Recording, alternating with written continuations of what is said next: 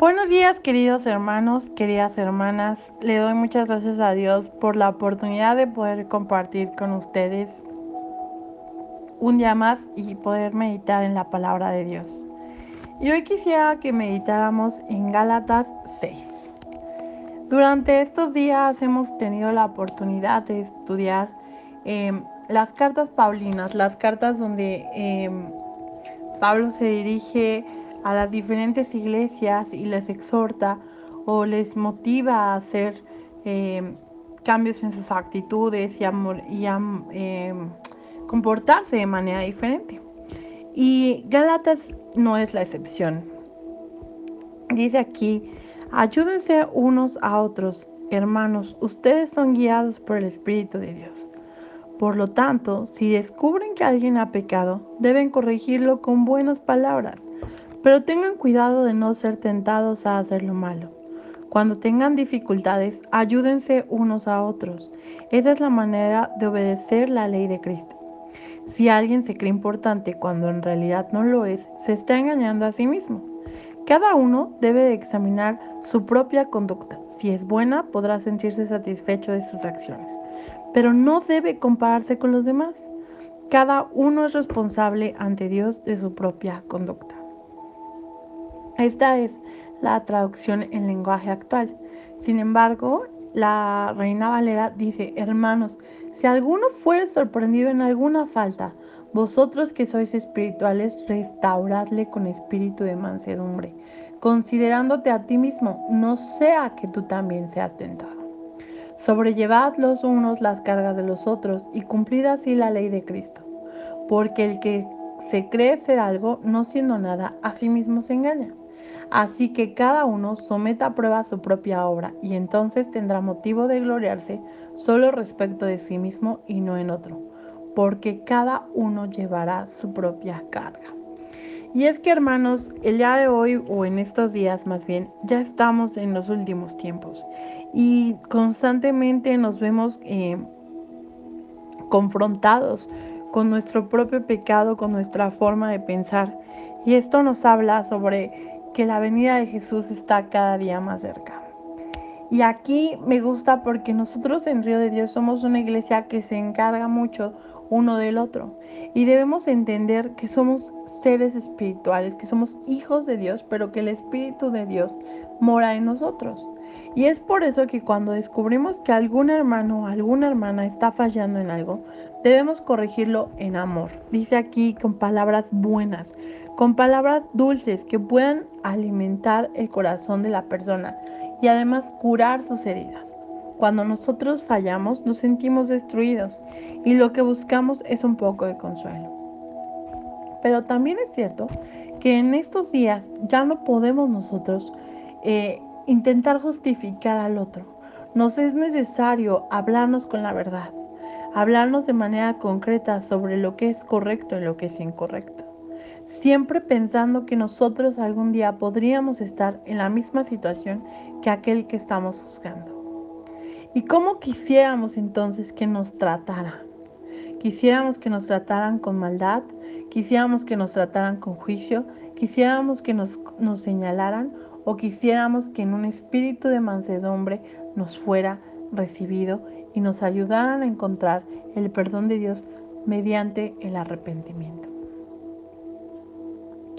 Hermano, estamos en la iglesia y a veces escuchamos una palabra y decimos, mm, este, este devocional sería bueno para mi hermano, para mi primo, para mi cuñado, para mi compañero de trabajo. Pero ¿qué hay de ti? Al que te está tocando escuchar.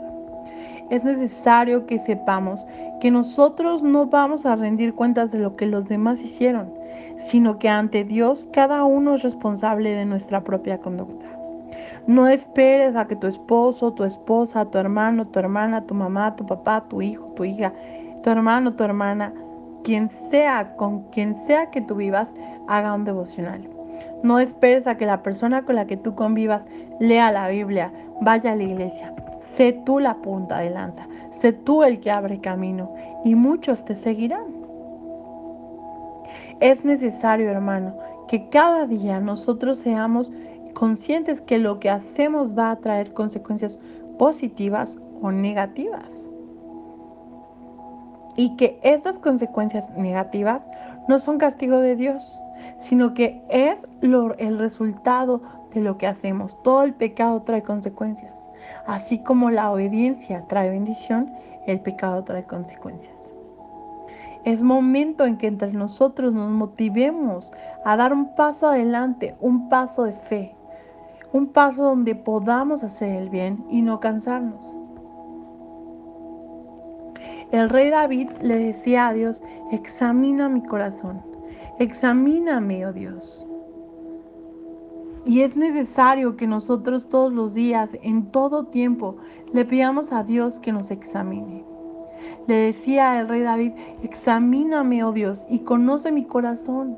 Pruébame y conoce mis pensamientos y ve si hay camino de perversidad a mí y guíame en el camino eterno. Es necesario, hermano, es necesario, hermana, que todos los días de nuestra vida le pidamos a Dios que examine nuestro corazón y que nos haga pacientes, amables y que nos ayude a tratar a los demás con rectitud, con misericordia. Es necesario que cambiemos nuestra manera de vivir y que podamos y debamos y que hagamos obedecerlo en todo. No somos mejores que nadie. Dice aquí que nadie se crea más importante. Y Jesús nos enseñaba que aquel que quiera ser importante tiene que servir a los demás. Y en nuestra casa, en Río de Dios, estamos sirviendo uno al otro.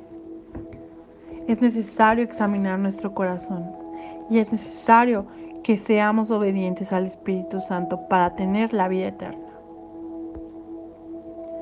Con este devocional yo quisiera hoy invitarte a que medites y examines tu propia vida espiritual. A nosotros nos puedes engañar, nos puedes decir que si eres la Biblia, que si escuchas los devocionales, pero nadie más que tú y Dios sabe cómo está tu vida espiritual. Y si está seca, si está apagada, si está vacía, es un buen momento para que le des a Dios la oportunidad de entrar a tu corazón y guiarte. Que el Espíritu Santo te guíe en cada camino. Y es mi oración que el día de hoy y que a partir del día de hoy podamos corregir esos pensamientos, esos sentimientos, esas acciones que no obedecen al Espíritu de Dios. Y que como iglesia nos levantemos a hacer el bien a los que nos rodean. Que como iglesia nos levantemos para que podamos darle la gloria, la gloria a Dios y que podamos ser llamados seguidores de Cristo y no solo creyentes de Cristo.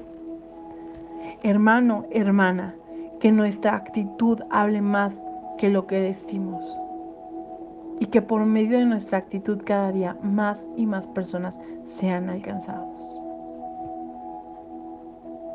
El día de ayer eh, salimos de, de casa y nos fuimos a una gasolinera y cuando estábamos cargando se acercó a nosotros una persona y nos vendía un pay.